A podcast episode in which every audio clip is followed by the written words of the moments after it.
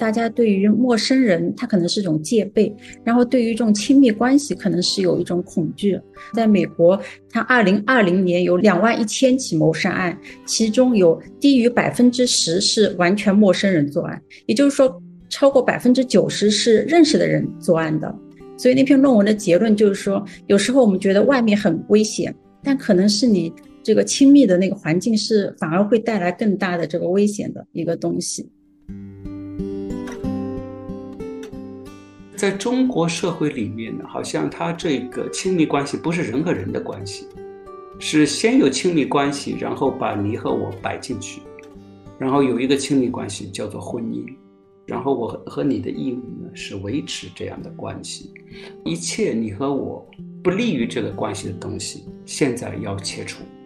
要根据这个关系的需要切除。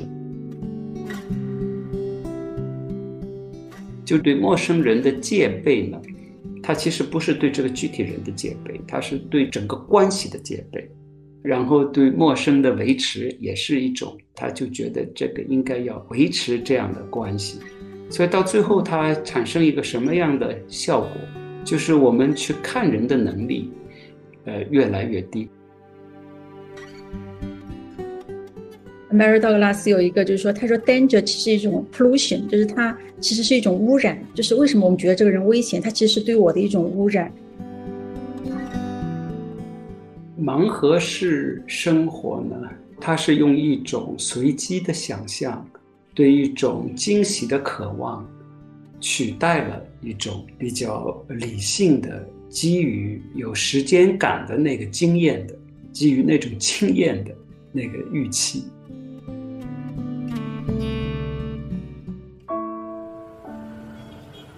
你好，你好，嗨，你好，你好呀，你好，你好哎，哎，你好，你好，嘿，你好，Hola，¿cómo estás？哎，你好，Bonjour，tu vas bien？吃了吗您呢？Konnichiwa，Guten Tag，Hi，How are you？你好你好，哎，你好，你好，陌生人。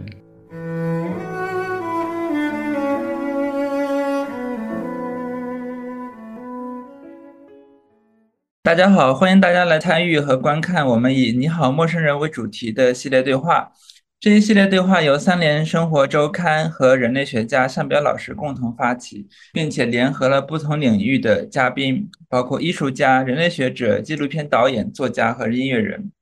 这个项目的初衷呢，是邀请大家去注意到身边的陌生人，并且尝试重新建立一些连接。包括楼栋里的邻居、小区的保安、路边的摊贩、公交车司机等等，通过陌生人来看见自己、看见附近，并且看见社会。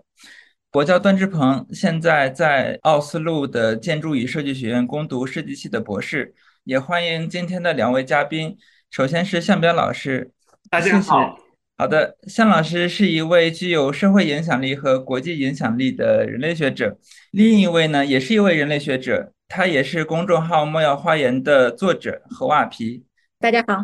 瓦皮是美国威斯康星大学麦迪逊分校的文化人类学博士，主要关注的是空间安全、都市犯罪、恐惧感等等议题。二零一七年呢，在他读博士期间，瓦皮开始在公众号“莫要花园”上发表一些文章，至今与团队一起林林总总的撰写了总共超过上百个案件的一些介绍与解读。在本期的对谈中呢，两位老师将会围绕着安全感、恐惧为主题去展开关于犯罪、关于安全感的需求，以及不同人群所感受到的恐惧等等不同层面的议题。在开始的时候，一个问题是想去问瓦皮，就是在莫要花园的这个公众号的你的写作期间呢，你觉得什么样的案例？会激发起公众的一些关注，然后你可以分享一两件你觉得印象很深的、激发起了很多关注的案子吗？我觉得主要还是一些大家比较情感能有共鸣的，能够在情感上有代入的一些案子，就是我从后台看那个数据啊，它的那种留言会更多一些。那这样的可能会是一些，因为虽然说这个谋杀案是很极端的，很少发生在我们身边的，但它其实它反映的那种动机和情感内核可以是很普遍的。就比如说它反映出来的嫉妒，然后人和人之间的占有欲，包括是一些呃性欲、对钱的欲望等等，其实可能。每个人都体会过这样的，所以当有一些故事它能够引起大家的共鸣，能够参与讨论的话，它就会有很多这样的一种反馈。那像这样的案子其实还挺多的，就比如说像之前写过一个重庆的一个父亲，他把两个孩子从那个阳台上扔下来了，就从那个窗户上扔下来了。然后当时这个案子开始，警方不知道是谁做的，他还表现得很悲痛欲绝嘛。但后来警方才发现是。这个在痛哭的父亲，他当时说是这两个孩子自己不小心掉下来的，对。然后就后来发现他其实是跟前妻离婚以后，他有了新的女友，然后他为了摆脱这样的责任，或者说某种原因，他就是做这样事情。那这个案子当时我记得后台的反馈很多，因为这也是比较能够激起大家一种。强烈的情绪的一种东西，他有对这个两个儿童的一种同情，也有对这样的一个就非常残忍，然后非常惨绝人寰的这样一个父亲的一种愤怒，然后包括他的那个女友，他们两个是共谋的，那最后两个人被判了死刑。那还有的就是，比如很多这种杀妻案啊，或者是婚姻内部的有这种情感纠葛的案子，也是非常多的这种反馈。那另外一类就是可能大家会觉得跟切身利益有关系的，比如说随机的儿童拐卖，或者说是像唐山那个烧烤摊上打人事件，有一些女性她可能会觉得这样的成为随机的目标，比如说每个人都会觉得很没有安全感，那这样的也会激起大家很激烈的讨论，包括一种嗯比较热烈的参与。特别我们早期文章就很多，因为我们当时有更多时间去精选那些留言，很多都是把那个字数写满的。那比如说，我们最近写了一个，嗯，寄居蟹人格，这是我提出来的一种人格吧，就是说，它主要是唤醒大家对于这样的一种亲密关系当中的一种打压，或者说对人的一种精神的虐待。那就下面有很多的这样的留言，都是在讲自己的经历，就可能是他们认为自己原生家庭中父母一方对自己有这样的一种行为，或者说自己的兄弟姐妹，或者说自己的以前的伴侣对自己有这样的。很多人他会从自己的角度去阐述，然后他会补充一些新的东西给你。我会觉得这个案件它可能本身的意义是跟他自己的生活经验跟社会的关系有关的。比如说刚才提到的第一个案子，那个父亲想要把孩子扔下去的这个。就是已经把孩子扔下去的这个案子里面，你提提到了一个词，我觉得还蛮有，不仅仅是在这个案子里面有印象的，就是“摆脱”这个词。就是我为了摆脱某种关系，摆脱掉就是我跟这个之前的那种过往经验的一个关联，我要切断它，然后要把它给摆脱掉。这个可能不仅仅是在这个案子里面有很深的展现，反而我会觉得就是。在很多其他的事情里面，确实这种倾向还蛮蛮明显的。我想要切断什么的这种感觉，所以会觉得就是你作为一个人类学学者，就是为什么对这样子的案件感兴趣？这种极端化的情况下所发生的事情，嗯，就是它可能跟比如说跟人类学里面关注这种日常生活，它可能这个兴趣上面又不完全一样。就是为什么会有这样的一些偏移呢？可能因为我读人类学之前，其实嗯，我就写侦探小说，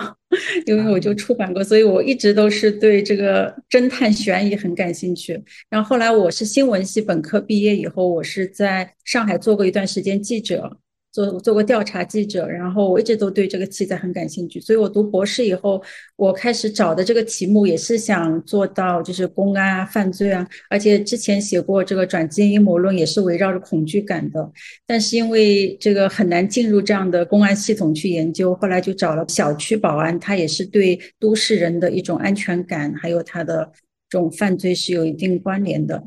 非常有意思。就刚才志鹏讲到的摆脱。和瓦皮讲到的安全，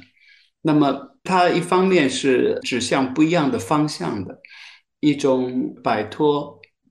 然后不仅仅是一种心理上的一个转向，或者说我重新对生活有一个新的理解，自我行为做调整，这个当然是在现代社会当然是一直是存在的一种焦虑。那么在中国五四之后，整个五四你可以认为是一种摆脱、重新投胎。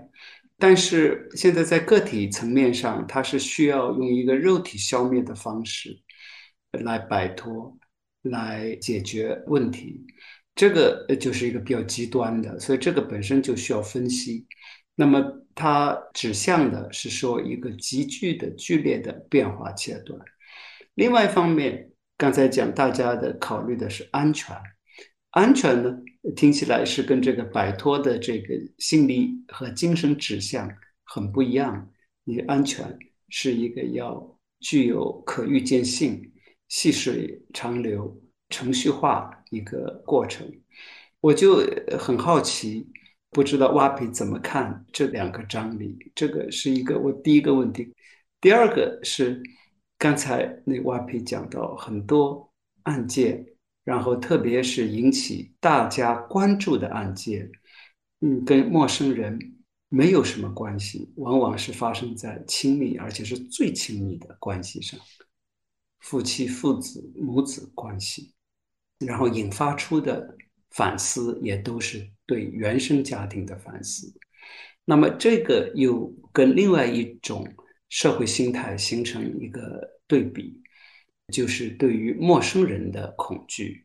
呃，我不知道那个你说寄生蟹，我很想再多听一下你说的寄生蟹人格是什么意思。就一方面，这种对亲密关系的极度的重视，特别在最近，我觉得在九十年代以后，因为我自己成长过程当中，当然都是比较重要家庭啊什么的，但是孩子那种盼望着长大。等不及要 要离开父母独立的那个心态，还是很呃主流的心态。所有青少年想的是去流浪，哪一天摆脱父母。九十年代之后的那种，也是一个悖论了。就一方面这个呃交流信息的增加，但是那那种青少年要流浪的条件是比以前比我们那时候多多了。很多人也去什么背包啊什么，但是他在这个。生活安排上对亲密关系的依赖，好像是呃增强了物质上意义上的、心理意义上的这个依赖，跟对陌生人的恐惧，可能可以认为是不矛盾的。但是矛盾的呢，呃，就是他依赖过程当中，他又出现很多比较极端的这种犯罪，然后这种深度的恐惧。所以，你可以认为他有一种对于身边亲密关系的比较深度的恐惧，而对陌生人，他是一种戒备，就不太能讲用恐惧啊，他更多的是一种戒备和不信任，然后他信任的东西又成为一个非常重要的伤害的来源。就我不知道这个是。就对这个亲密的恐惧、依赖和恐惧，对陌生人的戒备和拒绝，呃，是怎么样去理解？这可以认为是第二个我想问的问题。那说到摆脱，对我觉得它成为一个很多这种亲密关系当中谋杀的一个关键词，很重要，因为它不单是一方想要摆脱，另外一方他可能会作案，也可能是一方他想要摆脱，但是另外一方执意的不放手。他不愿意自己成为那个被抛弃的人，所以这也是构成了很多作案动机。刚刚向老师特别说到，就是。大家对于陌生人，他可能是一种戒备；然后对于这种亲密关系，可能是有一种恐惧。我觉得这个还嗯挺准确的，因为我今天想分享一下，我前两天看了一篇论文，然后我有个数据非常的惊讶，就是我读的是一个呃法医心理学博士写的一篇论文，他讲了美国跟英国的数据。那在美国，他二零二零年有两万一千起谋杀案，其中有低于百分之十是完全陌生人作案，也就是说。超过百分之九十是认识的人作案的，那当中，嗯，女性她这个熟人作案的比例就更高了。那在英国的话，我看是有七百起谋杀案，那有百分之八十七的人是认识的人作案，这认识人作案可能是你的伴侣。然后可能是同学、同事，也可能是就比如说美国的黑帮斗殴，那可能也算是认识的，不算完全陌生的。那陌生的可能是随机的在街头的。所以那篇论文的结论就是说，有时候我们觉得外面很危险，就是外面的环境，但可能是你这个亲密的那个环境是反而会带来更大的这个危险的一个东西。那是不是这样子就会造成人的一种？本的那种直觉，就是说这个亲密关系是一种纠缠，它可以很好，它可以带给人很温暖的东西，但是它也可能在一种不经意间，它可能会 go wrong，就是会可能变成了一种不可控制的东西，所以导致给你带来一种非常危险的一种结果。对，然后刚刚还说到，就是我们那个后台的案子，我我想提到一点，就是说，呃，我们其实。发现就是有一个地域性的，跟香老师说的那个附近有关系的，就是说对我们最关心的一个案件，应该是发生在自己周边的，可能自己社区的，然后可能是发生在我们上海，比如这个城市的，接着可能是中国的案子，然后日本、韩国的案子阅读量也挺高的，接下来就是英国、美国这样子一些存在感比较强的文化的一些国家。那你如果发一个非洲的案子，哪怕他。很多人被谋杀了，这个案子很血腥，但是大部分人他不太关注这样的，所以大家还是从自己身边或者说这样子，他有一种更切身的去能够抓住他的一种关注度。那包括在英国和美国，我以前看过，就是说如果是一个失踪案，那。关注度最小的是黑人底层女性的失踪，特别她如果是一个性工作者，那她失踪以后，媒体报道以后就无人问津，基本大家不想知道这个后续的。但是关注度最高的就是，呃，中产阶级的白人的小女孩失踪，那大家可能就是会觉得这个可能会变成了一个全国性关注，甚至全世界关注的一个事件。嗯，所以这也是从可能每个人的对这种安全的一个关注，还是从。自身的或者一个主流文化的一个主流阶层的他的这种立场出发的，然后再推广出来，他的一个嗯关注度慢慢的这个递减。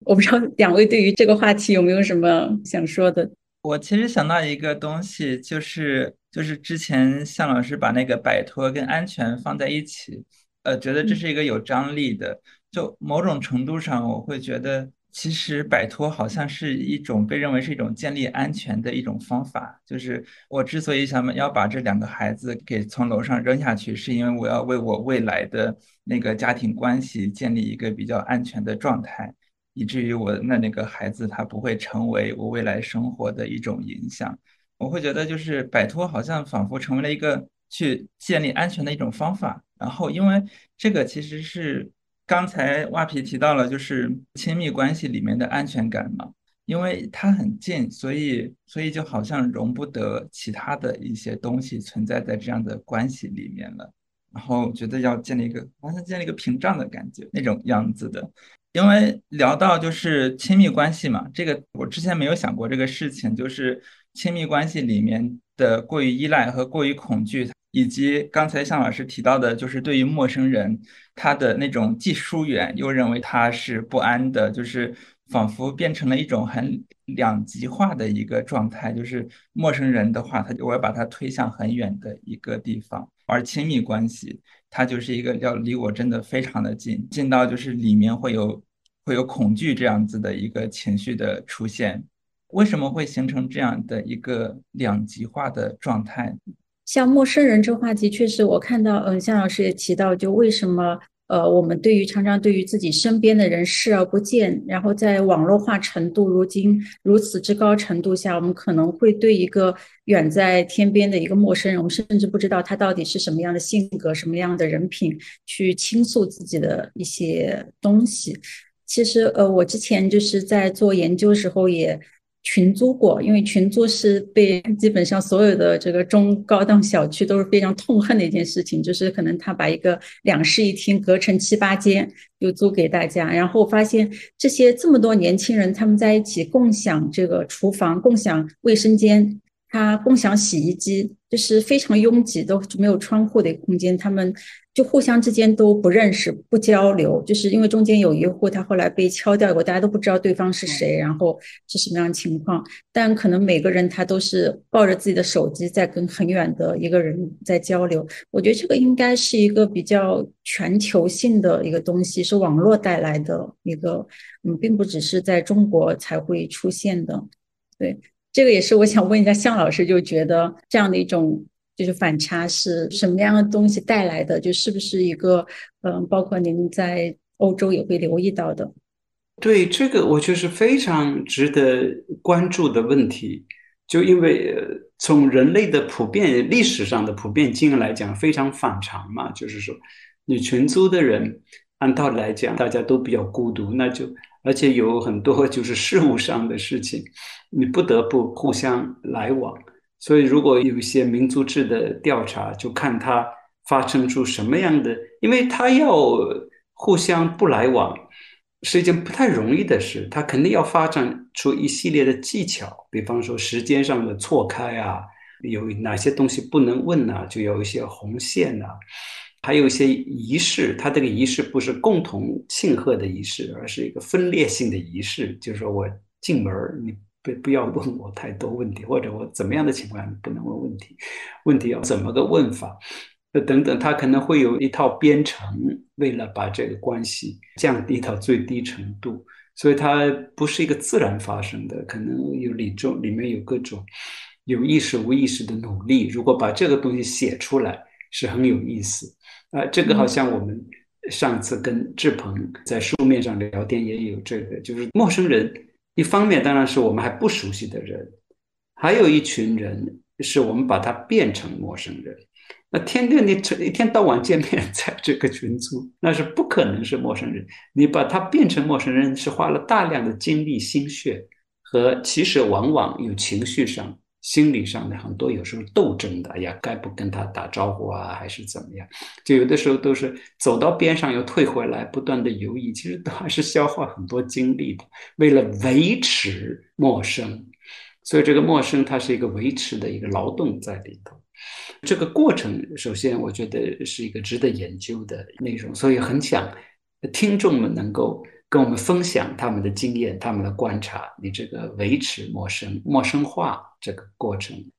就是说，我们社会学原来有概念叫社会化嘛，就一个人儿童怎么成长为一个社会成员，现在陌生化成为社会化的一个技巧之一。嗯，呃，那回到前面志鹏讲到的摆脱。和戒备之间的关系，就是对这个亲密关系完全的依赖，和对陌生人呃要把它推到很远。我觉得跟瓦皮刚才讲到的，身边的陌生人也可以在感情上推得很远。我觉得都是有一个可能有一个一致的地方。那这个一致地方也刚才跟讲那个陌生化有关系，就他的这个总体的生活状态。是非常靠一种范畴或者一种程序，呃，来编排的。怎么讲呢？就比方说，你说他的父亲把孩子推下去，是为了保证今后他们生活的稳定和安全，可以这么解释。但这样一个问题就来了，就是说你为什么要靠这种方式来获得安全？因为按常理讲。你要在一个新的亲密关系里面获得安全，那最重要的是爱，是你双方之间互相的信任。如果新的女友和你一同照顾两个孩子，呃，完全接受你，包括你以前的你，那这个按常理来讲是最重要的关系安全的基础。那现在为什么要把你这样的一个历史，就你明明是两个孩子的父亲，要把这个给处理掉，作为今后安全的基础？呃，这个是我觉得，当然是这个案子本身就是比较极端的。但是我们知道，就是说不那么极端的情况是非常多的，隐瞒过去的历史，隐瞒自己一部分的历史，是常规呀，常规呀。隐瞒自己健康的一部分啊，或者家庭某种关系，为了保护某种亲密关系的稳定。那么，他为什么会会这样？就这里就是说，亲密和陌生真的绕在一起了。就是他要把自己的一部分陌生化，把自己切割，为了保护呃他某种的亲密关系。这个跟对其他陌生人的这个处理，它有一定的联系呢，在哪里？就是他对那个关系的定义，不是从人本身出发。不是你和我的亲密关系，然后你是你，你有复杂的历史，有复杂的关系，有非常复杂的心理和情感，然后不可预测，也许你会变的，今后等等。然后我也是这样，我和你建立亲密关系，然后共同探索，可能分手，当然这个你也会变，我也会变，社会都在变。但是在中国社会里面呢，好像他这个亲密关系不是人和人的关系。是先有亲密关系，然后把你和我摆进去，然后有一个亲密关系叫做婚姻。婚姻它有一套的仪式了，这个仪式不仅说怎么结婚了，它有房子要怎么样怎么样。然后我和和你的义务呢是维持这样的关系，一切你和我不利于这个关系的东西，现在要切除，要根据这个关系的需要切除。你痛苦，你你焦灼都不管，次要的，然后有小孩也处理掉，所以他这个切割变得非常的重要。然后刚才挖皮讲的，当然切割的另外一方面就是拒绝切割，拒绝切割也是一样的逻辑，就是他这个人他不是首先不是为自己活着，他长在关系里头了，当然都是在关系里面，但是你不为关系而活，但是他就为这个关系而活着了。就拒绝这个，这个当然是说，在亲子关系里面，这个是很容易理解的。你你亲子关系确实是说，父母会很难去同意一种切割，因为确实亲子关系这关系可能对于父母这个人本身太重要，这个大家的都是普世的。但是平行的亲密关系啊，这样等等的，就是反对切割，因为他觉得切割以后他就不是他了。啊，他都没法活等等，所以这个跟一定要通过切割才保证所谓关系新的关系的纯度啊稳定性，和那个拒绝切割呢，它又也是又绕在一起，所以都放在一起呢。我们看到的就是他整个生活的组织方式是根据这么一个相当程序化的对这种不同关系的理解来界定的。但有一点呢，现在我们值得继续研究。当然，人们在日常生活里面的这个亲密关系，一般熟人和熟悉的陌生人和完全陌生人，当然这是一个序谱的，它不是那么绝对的，就是说亲密和陌生不是那么不可能做得到。那人们也会对不同的这种关系，在打招呼方式上啊，在来往，它也是有一个递进的一关系在里头。呃，所以它在事实当中它是比较模糊的，但这里就是又形成一个新的有意思矛盾。就但是他在下定义的时候，在做出决定的时候，在产生一些比较重要的行为的时候，他一下子又把一些非常程序化的关系摆上头脑。他不是看你这个具体的人怎么样等等，除非是一些不太重要的事情，然后他会把一些关系的定义。会拿上来，所以这个可能也导致我们下一步可能再讨论的问题，又回到这个陌生化的问题，就对陌生人的戒备呢，它其实不是对这个具体人的戒备，它是对整个关系的戒备，然后对陌生的维持也是一种，他就觉得这个应该要维持这样的关系，所以到最后它产生一个什么样的效果，就是我们去看人的能力。呃，越来越低，这个就最后讲到挖皮，呃你说的对周边的人熟视无睹，然后对远方的很多东西他会非常投入，因为他有一种想象的关系在里头。但是对周边的人，那个人站在你面前，越是一个活生生的站在你面前，越让你有的时候让你觉得不安呐、恐惧，因为不知道你怎么样跟一个大活人啊互动，因为他比较熟悉的是说，你先把我这关系界定好。你这么一个大活人进来，我不知道我下一步跟你的关系会怎么样，他感到非常的不安，非常的不安。所以这个不把别人当人看，也是一定意义上不把自己当人看啊。我说的这个人的不是道德意义上不把人当人看，而是说一种认知方式上，这个是一种认知能力。所以你刚才一个不好意思，你一个问题引发出我这些呃回应，延伸了很多，对。你刚刚香贝老师也说到那个拒绝切割，然后我又想起我刚刚漏掉回答您那个问题，关于寄居蟹人格的。对，我觉得接上那个应该，嗯，其实就是有点是同一个核心。它就是寄居蟹人格。我当时是因为看到，就是很多案件当中，可能有一些人他会有抑郁、躁狂，或者说他有。这样的一种心理疾病，甚至自杀，然后大家都会觉得，哎，是这个人自己的问题。但是当有我看过一本书里边有那个心理学家去心理咨询师，他去给他做辅导的时候，他发现他们身边可能会有一个人会导致他们生病。但那个人会怎么样？他可能就是会在生活当中经常会打压和贬损他们，就是说，可能你离开我，你就什么都不是。然后我是为了你，我才留在这个关系当中的，等等。然后经常性的这样，有可能是父母对子女，可能是呃丈夫对妻子。那这样子长期在这样的一种言语的精神虐待下面，那后者可能会出现一些精神的问题。但是为什么说寄居蟹呢？因为寄居蟹它就是。它的外面两个螯是很坚硬的，很看起来很威武的，但是它如果你看它的下半身的话，它其实是像。那个虾一样的是，而且是外面是没有壳的，是很软的。它整个腹部是非常容易受到伤害的。那它，我觉得，嗯，其实它自己是外强中干、很残弱的，它就必须找到一个壳。那这个壳就是一个亲密关系的壳。它要一只海螺，它如果这个海螺有空的壳，它就钻进去；如果没有，它就绞杀里边这个海螺的个人的独立的意志和精神。绞杀以后，它就可以占有这张壳，他就把它作为自己的盔甲，那他就有一种安全感。所以很多时候，当两个人结合以后，他虽然可能呃，这个寄居蟹它并不是很优秀，但是他会通过各种像话术啊、精神操控啊等等，让这个海螺后者觉得呃自己配不上他，然后在日积月累中打压下面，会让海螺慢慢的离不开他。最后，当寄居蟹如果找到一个更好的海螺要离开时候，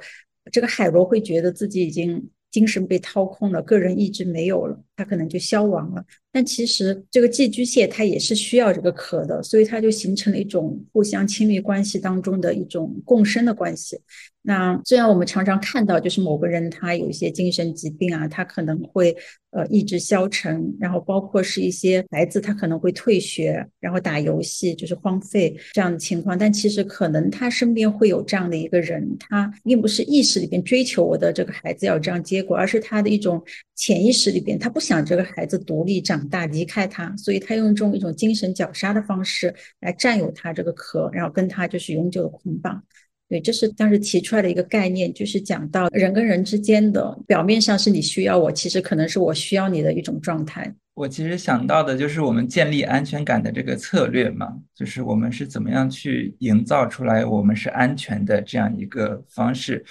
我想到的是，就是比如说通过刚才我们聊到的寄居蟹这个事情，然后还有就是切割关系，然后包括陌生人化这个事情，会想到其实。我们对安全感的建立，好像是一个通过排除的方式去建立的，就是在我可控制的范围内，好像我要把它营造的更加的干净一些。就是起码在我的可控制的范围内，它是干净的。因为这个让我脑海中总会想到，就是挖皮你做的那个，就是你的博士研究的那个小区，或者是或者就是那样一个小区的状态。我在想，它是不是也是某种情况下去为了营造这种安全感，去把里面变得很干净？比如说你刚才说的群租这个事情，群租好像就变成了一个，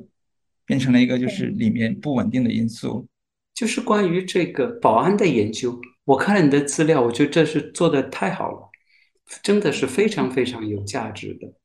那么里面你提出也一个悖论，就是在中国总体犯罪率很低，特别是城市，特别是大城市。那但是保安成为一个无所不在的一个现象，怎么样去呃理解？这个是一个问题。另外一个问题，我觉得很有意思的，就是说保安这个群体。是一个非常典型的熟悉的陌生人，我们呃天天见面什么的，那长什么样都看得很清楚。但当然是陌生人，就是他这个叫什么，他们想什么都是陌。对这个居民来讲，那这个是怎么构成的，是值得研究。然后更大的一个问题呢，就是说你也知道他们工作条件很差，你也知道他们社会背景是复杂的，这些人流动性很强的，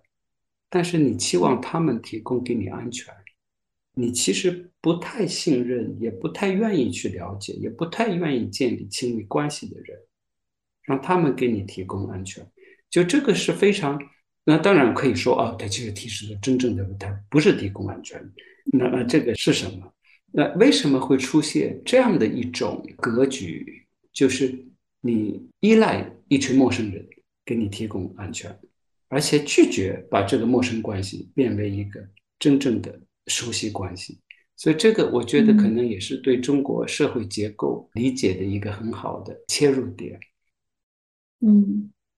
对，嗯，像刚刚你说的这个同质化，就是说这个小区里边，我觉得就是这是很明显的一个，呃，自从中国在二十一世纪初就是开始商品房以后的一个情况，就以前都是要不是自家住房，要不就是呃村落大家都互相熟悉的，要不就是那种。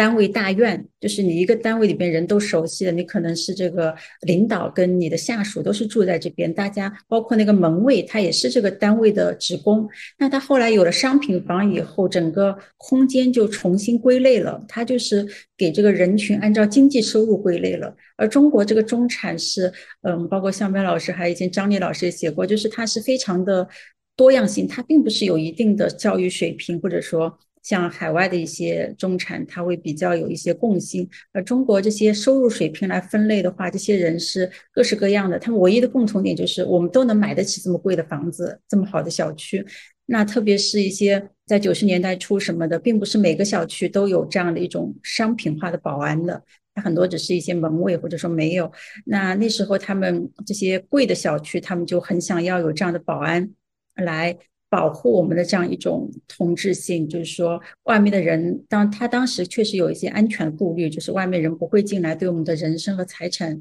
造成伤害。那慢慢的就是到了现在，基本上所有的小区都有保安了，哪怕是一个很破旧的小区也有保安，它只不过是一个老老年一点的保安，可能不是很好的小区有很好的保安。那现在这些业主他就越来越明确的，就是说。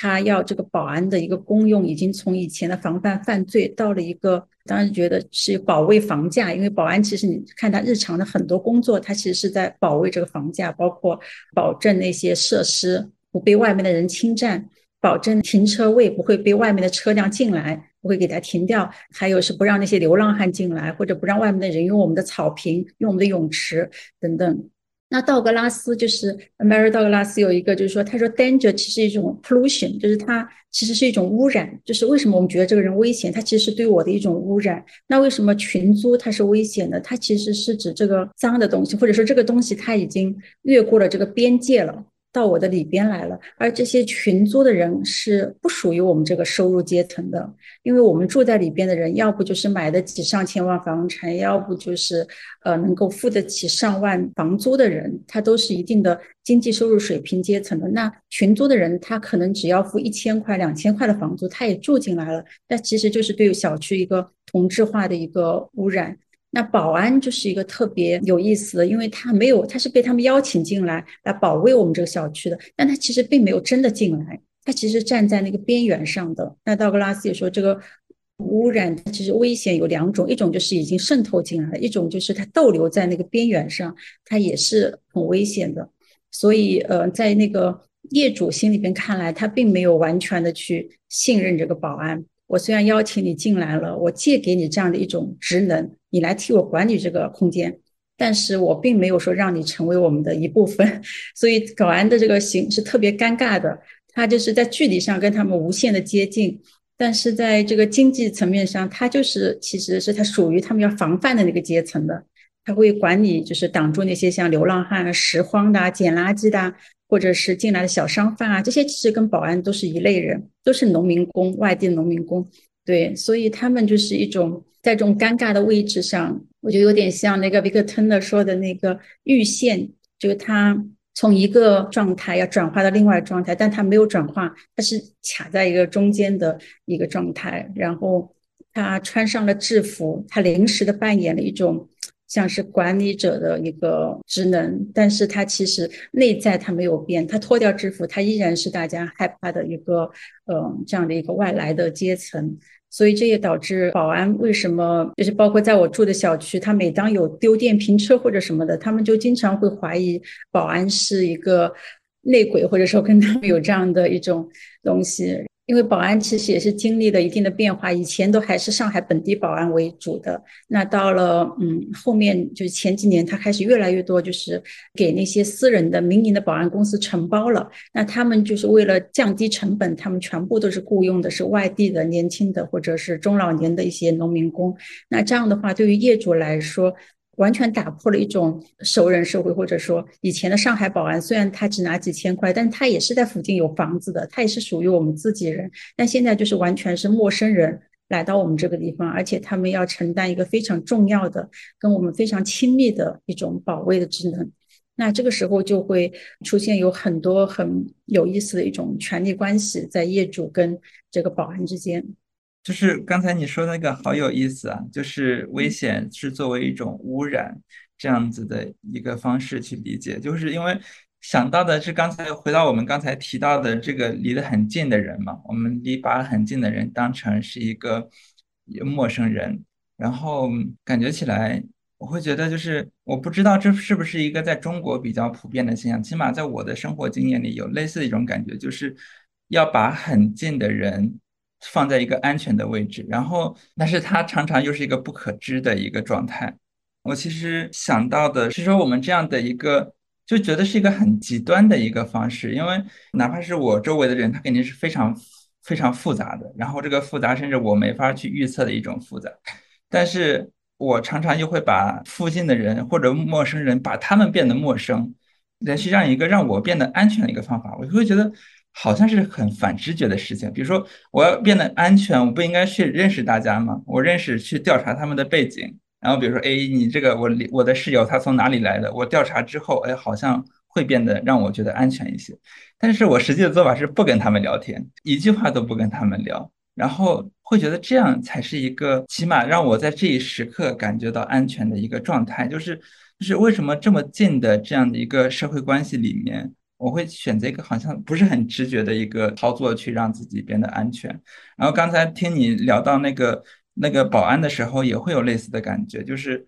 保安这个角色明明是一个很疏远的，我如果跟他聊的更多的话，他可能会有更多的信息给我，会觉得更安全一些。比如说我小时候的那种门卫，就是你刚才提到单位制的那种门卫，他确实是就是。我知道他叫什么，并且就是反正他他其实每天就就睡在里面，然后他吃什么我也能闻到，起码这样子是我觉得建立安全的一种方法。但是现在的话，就是为什么会大家会把它排斥在就是你说那个边界上，然后不让他进来作为一个方法去构建自己的安全感？向老师，你刚才听到袜皮说的，你有想到什么吗？对，是很有意思。现在像志鹏讲的这种靠切割式、靠边界式的安全，是一种比较新的一个安全理念。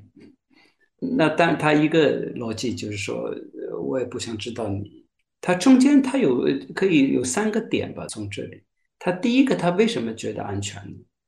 因为他有一点，他觉得把自己打开是非常不安全的，因为你要问别人，别人也可能问你。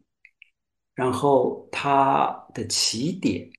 就一种自我认定的一种脆弱。首先，他的起点就就整个环境是不安全的。你只有自己越封闭越安全，有这个意思。所以这跟那个安全部和那个村里的大妈完全不一样。安全部和村里大妈觉得自己是能够把握的 这个社会，呃，所以他就觉得你可能对他不安全，他要调查你。然后你问他呢，他我有什么可怕的？对吧？呃，我跟你说，这这个是一个第一个，就是他的现在要靠切割呢。他首先是觉得自己很不安全，这个是起点。第二，那他的安全就是来自于要划线，就是说不让你进来，靠这个来维持安全。那第三，嗯，其实跟前面两点都是重叠的，就是他其实不觉得安全，在没有调查跟陌生人这样的空间上非常紧密的住在一起，所以他那个安全是一种把直接的不可预测性降到最低。是这样一个意义上的安全，就是说你不跟他说话呢，那就也不知道下一句话就不会出现什么，会尴尬啊，会惊讶。他把这一切都降到最低，就是直接的不可预测性降到最最最低。当然他会知道，就有可能会有个巨大的不可预测性，当那个当然概率是比较低的，所以在这方面他是理性的，他是科学的。就是你要开始跟陌生人交往，你那个小的不可预测性是马上会有。但你不跟他交往嘛，在绝大部分时间下面也就这样了。但是可能呃那个人会突然 做一个什么事情，对你有巨大影响，那那概率太低，可以不管。所以他的那个安全的要追求的是这个。然后他那那具体策略，他怎么样保证自己基本，比方说人身财产安全吧？那就是各种密码嘛。现在主要是密码咯，就是各种锁啊。所以这个是跟。大家讨论的所谓控制型社会有关系的，就整个就跟那个原原来福柯讲的这种规训化社会有一点不一样，因为它不是说真的深入到灵魂啊，改变你的想法什么。现在就是大家就靠密码，靠密码，靠锁，靠各种各样的这种防盗门啊什么的。大家不知道的群租，这也很有意思。群租里面各个房间是它的它的这个锁的这个这个。是怎么处理的？就最基本人身和财产安全，呃，是怎么处理？这个是一个，也是个有意思的点。回到那个瓦贝讲的这个小区，我觉得可能是是一样的一个意思，就是小区它的起点是一种呃高贵的脆弱性，呃优越的脆弱性，就是我住的房子当中很很厉害啊，要要炫耀。炫耀呢？它炫耀的一个内容是脆弱，就是因为我们太高，高处不胜寒，不容易啊，所以需要保护啊。呃，外面虎视眈眈的，它的起点是这样，所以它要把这个跟那刚才讲的那个切割，要跟外界切割，成为一个安全的一个手段。但是它永远，它的安全是永远的，呃，因为它的不安全是绝对的。它的不安全是它是个绝对不安全，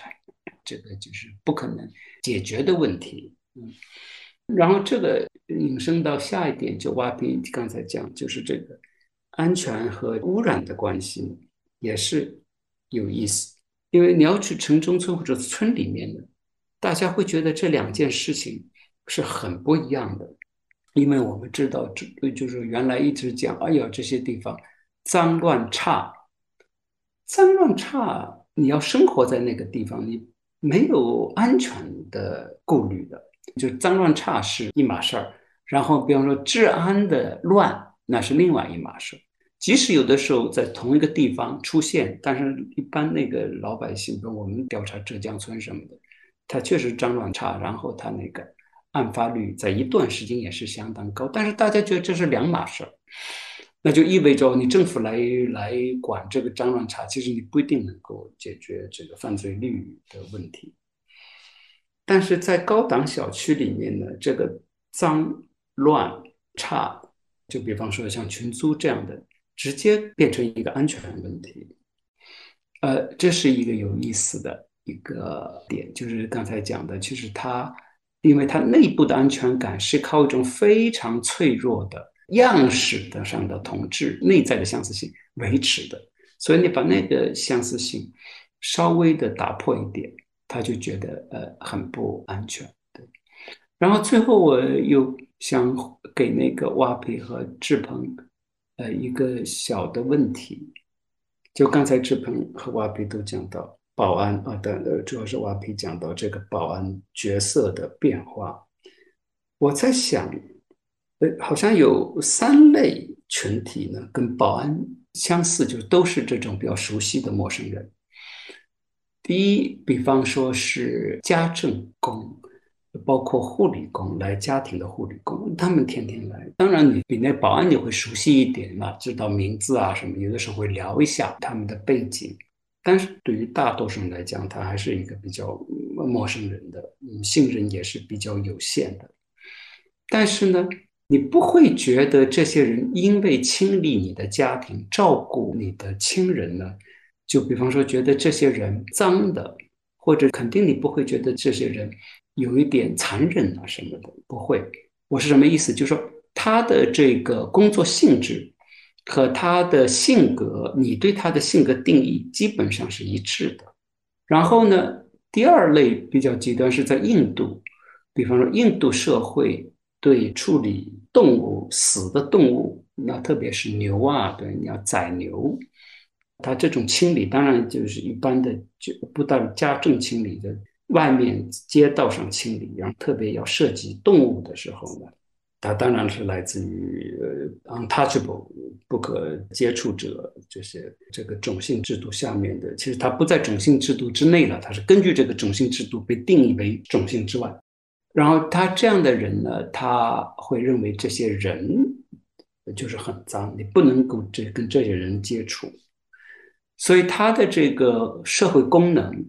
和他的角色的意义呢是相反的。因为他在清理这个社会，清理你的周边环境，而且是清理最重要的。对于这个死的动物，因为它直接切断了你这个细菌啊感染啊，是对人的生命是非常重要的一个保护机制。嗯，但越是这样呢，你就越越认为这个执行这样功能的人是脏的，所以他的工作性质和他的人格定义是完全相反。然后你有第三类保安，那他当然他们就是陌生人咯。这些在在印度社会，这些人当然是陌生。就即使不陌生，他也说成是陌生。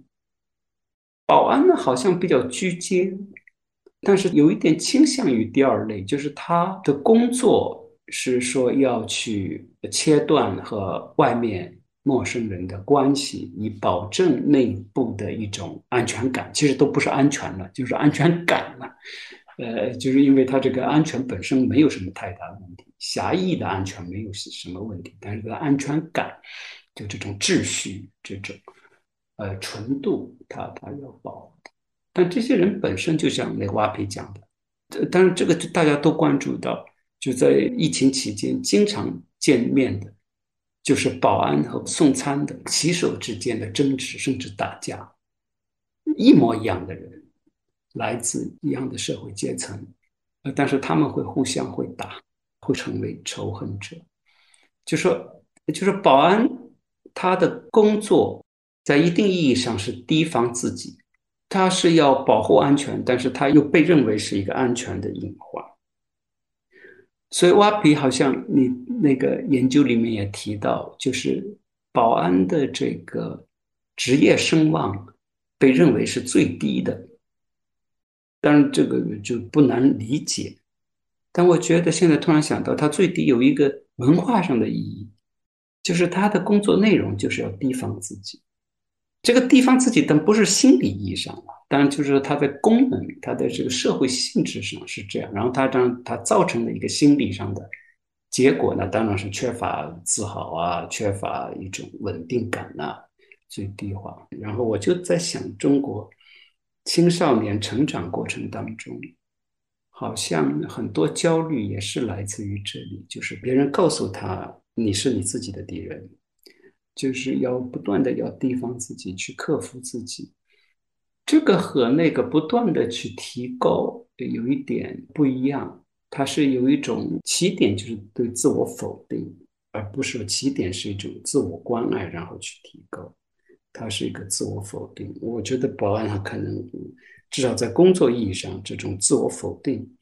好像是比较普遍。然后这个再讲到很多工种都有这么一个问题在里头。对，这个可能就是有一点绕开了，但是但也不一定有绕开。就刚前面讲到这个陌生化，其实把自我的这种这个意义上的陌生化，呃，是一个普遍现象。而且看来有可能是具有非常负面的心理的后果。对，我觉得保安他确实可能是怎么说，在都市的这个服务业当中是地位最低的职业之一了，不能说最低，因为他们自己也是这么认为的。他们会觉得很惊讶，你为什么要来采访我们？包括我写到过一个男孩子，他二十六岁，他有高中学历。他在这边做了很多年的保安，那他一直骗他的父亲，他在上海链家中介，因为他是一个中产家庭，家里边就开一个送水站的，就是说在链家当中介，他一直不敢说自己是一个保安，因为他觉得会让父亲蒙羞，就在所有亲戚当中都抬不起头来。那这种为什么社会地位这么低？一方面肯定表面的原因肯定是因为他收入低，然后门槛特别低，他这个人。特别大量，因为他可能，呃，前几年的数据有四百五十万人，但其实远远超过这个，因为大部分人是没有登记的。那，嗯，它这个门槛真的非常低，基本上你走过这个小区问一下，当天就可以住下来了，第二天就工作了。然后什么背景啊，什么学历、知识、技能都不需要，然后唯一可能就是需要就是你的身高或者你的年龄。那另外一个可能更深层次的，就是说，嗯，像向老师说的，会不会就是说，他本身这种性质让他有一种带一种自我否定的东西？然后我觉得他跟家政。嗯，还有不一样的一个地方，就涉及到一个性别，因为家政它也是一种你陌生人邀请到我家里边，特别是非常亲密的一个环境当中去照顾老人、孩子，是非常脆弱的这样的一个群体，他们可能甚至不会说出来，对他们遭受什么，但是可能大家还有一点点的这种安全感，可能是因为他大部分是中老年女性在做这样的事情的。他并不是邀请一个非常健壮的男性，一个陌生外地男性到我的家里边来做这个事情。那保安这个，他在门口，他其实是从事比较少的一个男性可以从事的服务业，因为大部分外地民工，他到上海找工作，建筑工人、送外卖，或者是他可能很多工作都是在那种他不太需要跟人打交道的。那这样的这种农村来的中老年男性四五十岁，或者说呃有很多是五十多岁，他在他们的这个农村应该是非常有一家之主、非常有尊严的一个形象。他到了这个。上海城市其实是任何人都可以使唤他的，等于他的上面是保安公司，保安公司的上面是物业公司，物业公司的上面是业主。那业主不管是女性、小孩都可以使唤这个保安。他在这个结构当中，城市这个结构当中，他是最下层的。那他的这种男性的尊严，在这个时候，他是不是会感觉到就是呃，在这个里边是做出了一些交换的，他来做从事这样的一个工作。所以很多保安他。对我们说，就是在访谈当中就说到，他最讨厌的一件事情就是跟业主打交道。他愿意去搬那些建材垃圾，或者清理水潭，或者说什么，但是他很紧张，他要去跟业主打交道，因为这里边不乏可能有一些人会对他们会有一些比较。歧视的态度，或者说这样子的东西，而且他们常常是在一个矛盾冲突的前线啊，就是你要拦住什么样的人不让他进来，你有时候要拦的是业主，因为你这个停车位没有了，他没有交月费，那只能你出来拦。但是这个业主觉得你没有这个资格拦我，你算什么？他们就会起这样的冲突。那还有一方面，他要拦那些。外来的一些呃，可能拾荒的人啊，捡垃圾的人啊，这样子的人，那他们这样的人，可能其实他不比他们，他只是穿上了一身制服，但其实跟他是同类的人，是这个小区并不欢迎的一种社会阶层的人，所以他们就是在一个处理人际关系当中，他们会常常处于一种矛盾的一个风眼吧。然后刚刚前面还说到这个危险，我觉得危险或者是恐惧有一个很大的原因，就是对一种。呃，未知的东西你会很恐惧。那人最恐惧的东西就是死亡，还有鬼魂。因为对这两个东西我们是了解最少的，只有传说，没有一个真的论文。那为什么像刚刚志鹏向老师说的，我们试图去驱赶这种恐惧，我们不去了解它，好像我们就了解它，知根知底，我们就不会那么恐惧了。而我们恐惧常常是不同文化的人、不同社会阶层人、外地的人或者什么，不是我们自己人，我们会更害怕。对，然后刚刚向老师说了几点，我觉得都挺有道理的。然后我自己也觉得，嗯，为什么我们不去跟他们说话？会不会有一个原因，就是说我们本身的这种交流能力，随着这种科技网络发展在退化了？就是说我们可能这样的一种能力，就是慢慢的不如以前的这样一种亲密的，呃，一种地理结构或者空间结构当中那种能力了。另外一个就是说，可能随着科技的发展，我们去获得一种人际满足，不再拘泥于距离的远近了。以前我们就是很难去跟社交走出去认识很远的人，我们就是要跟邻居做朋友，因为每天我们要看到他。那现在我们有了这种网络，我们可以跟很远人做朋友，就是这个距离我不需要认识他了，我也可以得到某种情感上的一种亲密的满足，我不需要再必须要去认识他。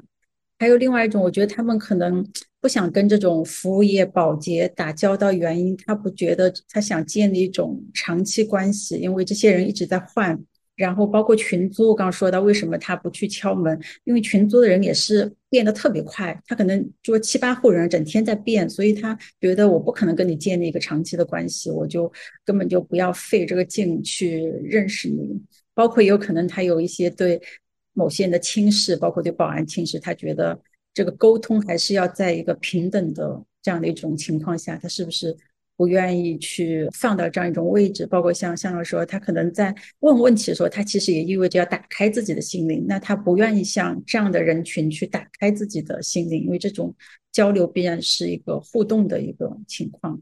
对，就是刚才提到恐惧，我其实想的就是你刚才说，比如说人们对于死亡或者对于鬼魂的恐惧，我觉得一方面恐惧是不是它中间，我我区分两个词会不会有意思一些？就是恐惧跟害怕。但是害怕这个东西，它是有一个对象的，就是我怕蛇，我怕老虎，怕渣男，它有一个对象在。但是，但是恐惧它好像没有个对象，就是我，我不会说我恐惧什么，就是就是它，它确实是一个很难把握的一个东西，它是一个氛围的感觉。刚才向老师也提到说，他其实觉得外面是整体是不安的，或者就是整体是一个氛围下是一个不安全的感觉。我会想到，一方面它是一个氛围，另外另一方面，它会不会也跟想象力有关系？就是跟我们对于外面是什么样子，或者我周围是什么样子的想象力是有关的。那我想继续去问一下，就是关于恐惧感这个事情，我们其实一直在聊的恐惧是一个，好像我们带入了某种就是中产阶级的视角，或者就是在城市里面的居民的视角，他的恐惧是什么？那我不知道瓦皮，你有没有去了解过？就是在比如说保安这样的群体，他们对于恐惧的认识是什么？然后还有就是，如果不同的人可以，我们去展开不同的人的恐惧，是不是就是有什么不同的方向可以去聊这个恐惧？嗯，就是你对于保安他们对于安全或者对于恐惧有什么意见吗？对，就是恐惧的话，我们一般说可能就会想到一种。应激生理反应，就比如我看到你说的看到一条蛇或者什么，那我当时可能想到死，就是会可能心跳加快啊、出汗啊，或者有这样的反应。它其实是一种人自我保护的机制，因为在那个时候你要不就逃跑，要不就搏斗，就进入这样一种状态。但是很多时候我们说的恐惧，其实是一种泛泛的，是一种可以翻译成你在担忧什么，就是。你害怕什么？就是你在担忧什么？那我在那边，因为刚开始主要是访谈那些中产阶级业主，然后你跟他们聊恐惧的话，你会发现，就是你可以聊很长时间，聊一个下午。他们会就看很多网上的东西新闻，他跟你说他害怕那个儿童拐卖，害怕那种入室盗窃，害怕转基因，害怕食品安全、地沟油，然后害怕那个空气污染、雾霾，是那几年特别严重。然后，嗯。就他可以说各种各样害怕的东西，还有犯罪啊什么。因为犯罪是当时我关注一个重点，所以我就去问保安，因为他们是肯定是在这个犯罪的前线的，他是第一道线。那晚上他们也要值班通宵，那我就问他们害不害怕犯罪，结果他们没有一个人 说他们害怕，他们觉得这问题很可笑，这个地方很安全，城市里面特别安全，根本就没有什么一年就是呃出一些偷电瓶车的事情。然后从二零一四年这个公司接管到现在，就有一起谋杀案，是一个前男友杀害那个前女友的事情。然后你问他们害怕什么，他们就说不出所以然来。他们好像就是根本就不知道这个问题为什么要问他们，就是那个。但是如果你很一步一步的问他们担忧什么的话，就是你引导他们，他们可能会承认，就是说他们很害怕失业，害怕。老无所依嘛，回去以后他们是没有养老金这种东西的，而且他可能担心自己生病以后怎么样，然后一家老小没有吃饭怎么样，就他们的问题基本上都是一些生存的问题，就没有上升到更多的中产阶级关心的生活质量的问题。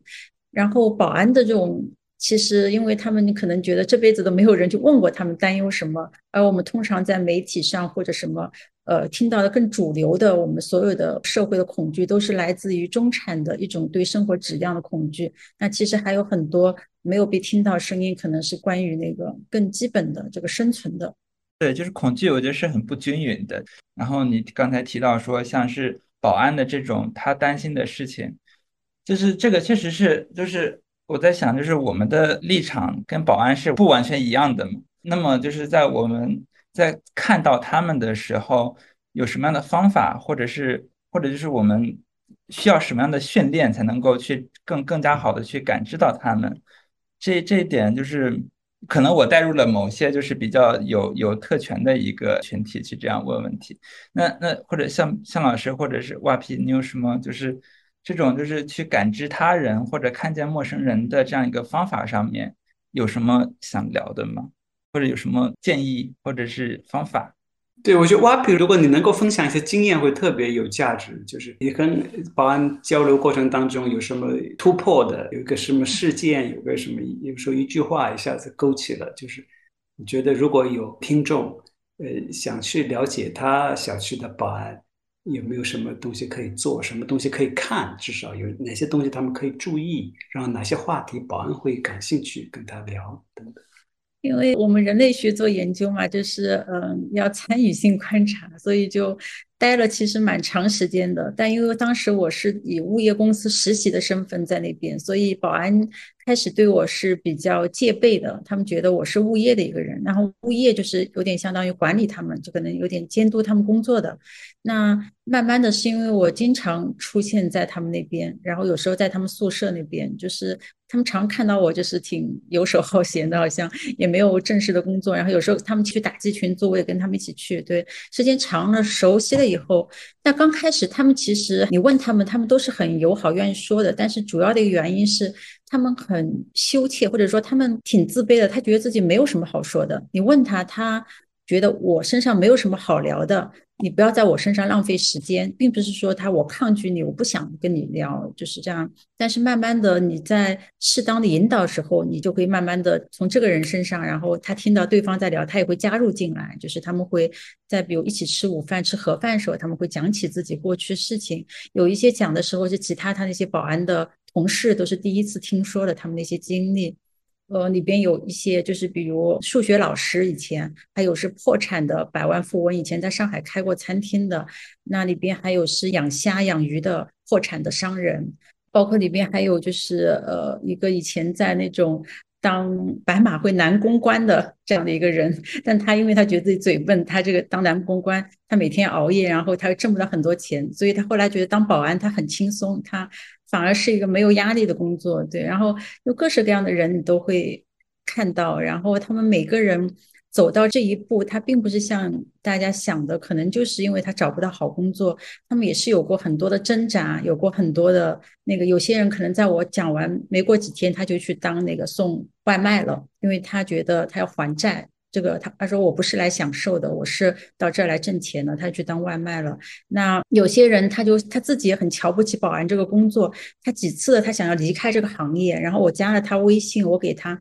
发了我看到那些保安的。有有更好的一些小区的通知，有五千多的。那这个他因为他身高符合，那他就跟我说，我不会再当保安了。他跟我说，但是五个月后有其他保安在地铁上遇到他，发现他还是在当保安。就说你真的找不到其他工作，你又一次次被推回到这个行业。但也有人是一个丢了身份证以后被大家发现，他以前被上海被逮捕过十二次，因为偷电瓶车，开除以后。这个人他很快在另外一个小区找到工作，又跑到北京找到一个保安工作，所以嗯，哪怕他是不符合，他又一次一次就进入这个行业。那在跟他们聊天过程中，就会发现，真的这个保安这个行业在中国特别巨大，它就是像一种呃，在城市里边有一种。虹吸一样的，就是他进入了这种年轻的劳力，如果你呃没有其他技能什么，你很容易就是一不小心就被吸进这个行业，然后你就会呃长期的就会留在那边，因为如果你一旦留下来，你学不到任何技能，你会慢慢的麻木掉，你就很难再跳出这个框框。刚才像挖皮那个研究给大家的启发，我们刚才提到这个保安他的这种角色呢，一方面你当然要看这个具体的人，但是这个具体的人在这一刻他是一定角色的载体。那这个角色不仅仅是说他工作的内容，但是你要看他内部非常复杂微妙的东西。就他是站在那里，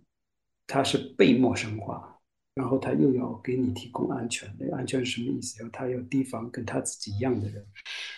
呃呃，如此等等。如果你引进这些思考方式，就会比较有趣去观察他。那么。家政阿姨啊，或者是送外卖的，都是可以去这么去想。呃，这里回到就是这个角色，呃，性别是一个直接的原因。比方说护士这个角色，是一个非常复杂的角色，是很奇怪的，因为护士一般是联系。跟现代医院联系在一起，那么在亚洲的这个现代医院是跟殖民时代联系在一起。那刚才讲这个呢，就是如果把这些带进来，就说那你为什么会，就说直观的角就觉得他们做的工作很脏，是要接触病人的身体，然后跟医生的关系，呃，很难说，因为医生男性对他又比他要高一级，所以这个是一个非常。就把这个角色变得非常复杂，在这种道德想象里面，刚才志鹏讲的想象，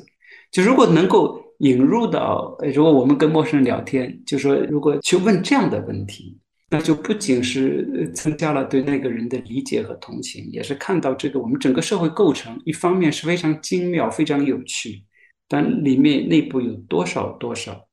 没有必要的伤痛。但是一个女性的病人，她把一个照顾她的女性的护士做那样的想象的时候，她又在捍卫她自己的一个特权，但她自己的特权又是非常脆弱的，在男性社会里面，但是他就要靠这样来维护自自己的特权，如此等等啊，比方说那个婆媳关系，怎么样去理解婆媳关系啊？如此等等，还有一个角色是关于空姐和空少。这个就是在中国这方面都是比较单纯一点，但是在其他很多文化里面，对他们的想象也是非常复杂的。所以我刚才质问问，就是对陌生人聊天，带着这样的角度，你首先当然把他看成个人喽，但是说对他那个人，他的怎么想怎么做，如果能够跟这样的所谓的结构性分析，啊，看他这个位置结构性结合起来。会更加有趣，但是千万不能倒过来说要拿这个角色去套他，说他在这样的位置上，所以他你就去找看看他在这样的情况怎么想，那个就没有意思，因为这个每个体的差异非常大。也许他那个人作为一个父亲，作为一个儿子的那个对他的影响远远超出他作为一个保安，但是呢，保安那一层会进来，会把那个作为儿子、作为父亲的一个想法，一个具体的某一种特殊和具体的形式呈现出来。所以去看这些是会很有趣。的，最后那个呃，我就想到这恐惧，这可能是我们今后可以继续聊的问题。呃，恐惧呢，当然就是这个担心、害怕，一般是就像志鹏和那个瓦瓦培讲的，它是事物性的，就是说具体的，哎呀，是退休什么。恐惧它不是事物性它是一个总体性的。这里有一个理论上的小问题，我不能解决，所以我需要大家的帮助。就一般，如果你看性别关系的话呢，在父权社会里面的男性呢，是说没有恐惧和害怕，恐惧和害怕一般是由女性来承担。然后男性看事情办不下去呢，男性他会生气，他会抱怨，一种批评，他会批评。然后女性一般呢不会生气，不敢生气，但是她会担心和恐惧。但现在就是有点倒过来，就说她是高层的，她会比较恐惧、害怕会比较多，然后底层的，呃，至少在心理上，它不呈现出一种心理状态。这个是怎么样去理解？我不知道，就是那瓦比你在调查当中。觉得中产业主的这个担心和恐惧，它是不是有性别差异吗？就是这个现在总的来讲是一种恐惧的泛化，这个呃也影响了当然跟陌生人的关系。对，嗯，就是说如果聊天的话，可能有些女性她会说的更多一些，但也没有说很量化到底哪个性别更多。但是确实在文化当中，可能女性更比较擅长表达自己的那种害怕和担忧。然后刚刚说到，就是说为什么越上层越害怕？我想到就是以前有一个调，有个研究，就是说在美国有一个社会学家，他研究了在九十年代的恐怖片，他发现恐怖片那个年代的主角全都是白人中产阶级，他们要不在自己家里边遇到了。一些可怕的事情，要不呢，他们就一家人去小木屋度假，遇到了可怕事情，然后他就认为这个恐惧就变成了一种跟财产捆绑的，成了一种授予，就是说不是每个人都有资格恐惧的，就是说没有一部片子把一个底层的黑人当成一个恐惧的对象，所以这恐惧可能就涉及两个方面，一方面是确实是我们内在的担忧什么，另外一种它是一种表达的权利。就是说，谁有资格或者谁表达恐惧的声音更容易被听到，那可能就涉及到越往上层的人，他可能他诉说的恐惧的种类更多，他诉说的这个恐惧的声音更大。然后，包括有研究认为，这个恐惧成了一种会员制，就是说我只有符合这个社会阶层人，我才有资格表达恐惧，然后我们互相的来。传递这个恐惧，我们交流，不停的互相加强自己的这种恐惧的表达，来实现我们的某种要求或者诉求。就包括中产阶级，他可能不断的表达我对这个犯罪的担忧等等，来实现我们这个门要封闭起来，封闭小区，要实现我们要有一支非常强壮的保安队伍等等。那可能说在表达权利上面，那有一些下层人他们是没有这个资格，或者说他们表达恐惧这个声音是不会听到的。那我觉得这个是一个，嗯，要跟真实的这种担忧给区分开来。它一种是一种表达和交流的对恐惧的一种权利，另外一种是真实的你的一种感觉。确实，就是中产阶级，或者是有更加更加能够仔细的检查他们恐惧的这些人，或者能够诉说恐惧这些人，他能够去说出来。这个其实我在看你的那个那个梦瑶花园的公众号的时候，也会有类似的感觉。就比如说，就是你提到有很多案件是关于这些家政业的人嘛，就是或者是比如说保姆杀人的，或者这样子的案件，就想问一下蛙皮，就是。下面的评论，或者是会从什么视角去理解这样子的一个凶杀案？就是这种案件的反应是什么样子的呢？呃，你能提醒我一下吗？我一时想不起来有杭州保姆的动作。对，因为这个案子后来就是有很多的这种其他额外的声音。那在最初这个案子发生的时候，我记得，呃，当时应该我们还没有写这个案子，但是我在网络上观察到的。包括近期还有很多案件，不知道你们看到没？就是有保姆去照顾老人，他为了能就是尽快拿到这个工资，因为他还有丧葬费，不知道给一些补贴什么，他会把那个老人给弄死，然后会下手很多次不被发现。对，像这样的，我觉得很多人还是会确实会表现的非常害怕吧，因为这些人是你自己像保安一样，你邀请到。自己家里边来非常亲密的一种关系，那家可能就是每个人安全的最后一道防线嘛。因为在这个地方你是最脆弱的，你完全放松了警惕。那你把邀请过来以后发生这种事情，我想我基本上我觉得大部分人表达的都是一种愤怒和害怕吧，就是说你不知道从哪个环节能够避免这个事情的发生。他们也是家政公司。找过来的一个很合法，但你不知道他以前是个赌徒。有些东西你只有是熟人社会，你互相知根知底，你知道他从哪来，他父母是谁，他有什么样的背景。但是到了一个陌生人社会，哪怕你给他很多的这种。标准去审查他，诶，他有这个执照，他以前做过什么明星家庭，或者说这个人他照顾很多家庭老人，这些东西你还是看不出他一个本质的东西，他不像，就这是一个陌生化一个社会当中的，你无法去叹息，所以导致人的一种不安全感。那你最后还是信任他了，以为这是一个专业的一个东西，把它推荐进来，但是可能造成一种无法挽回的后果。嗯，所以我觉得这也是在这个。都市化以后，我们进入了这样一种非常标准流程的专业化的，去替代以前那种熟人人情或者关系这样一种推荐以后，自然而然的会带来一些案件，虽然他们很罕见，但是它给就是大家造成这样的一种不安全感。对，专业化真的是一个还蛮关键的一个事情的，就是它没有那么的均匀。我发现就是最近国内好像出现了很多资格证了，比如说好像保安也有了资格证这样子的。向老师，关于就是恐惧这个事情，跟另外一个词，就是我我笔记上记到的另外一个词，想问一下，就是中间有没有关系？就是盲盒，或者就是这种生活在一个看不见的世界里边的时候。跟恐惧之间有没有什么联系？对，我就也是边边想边说。一方面，前面咱们也提到，我觉得你这刚才那个说的很好。这本叫《我们生活在看不到的生活里面》，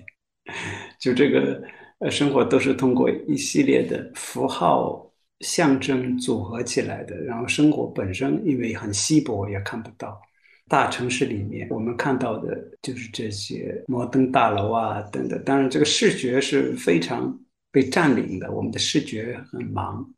呃，但是看不到这个具体的关系啊，生活的展开。那么，在这样的一个看不到的地方生活里面，呃，恐惧感的增强和泛化，我觉得肯定是。有非常直接的关系，而且是互为强化的。就是你这个有了恐惧之后，被恐惧所摄住了之后，就像前面讲的，你就不愿意打开自己，就更想活在一个胶囊里面，那就更看不到周边的东西。那么盲盒式生活呢？盲盒这个比喻。因为我这个完全是个我这个年纪完全不知道这个事情。那盲盒它表面上说是给你一种惊喜、惊讶，然后来给生活带来一点情趣，但它另外一方面解释也是说，他就是完全放弃了对生活带有比较主动的理解，然后他是用一种随机的想象，对一种惊喜的渴望。取代了一种比较理性的、基于有时间感的那个经验的、基于那种经验的那个预期，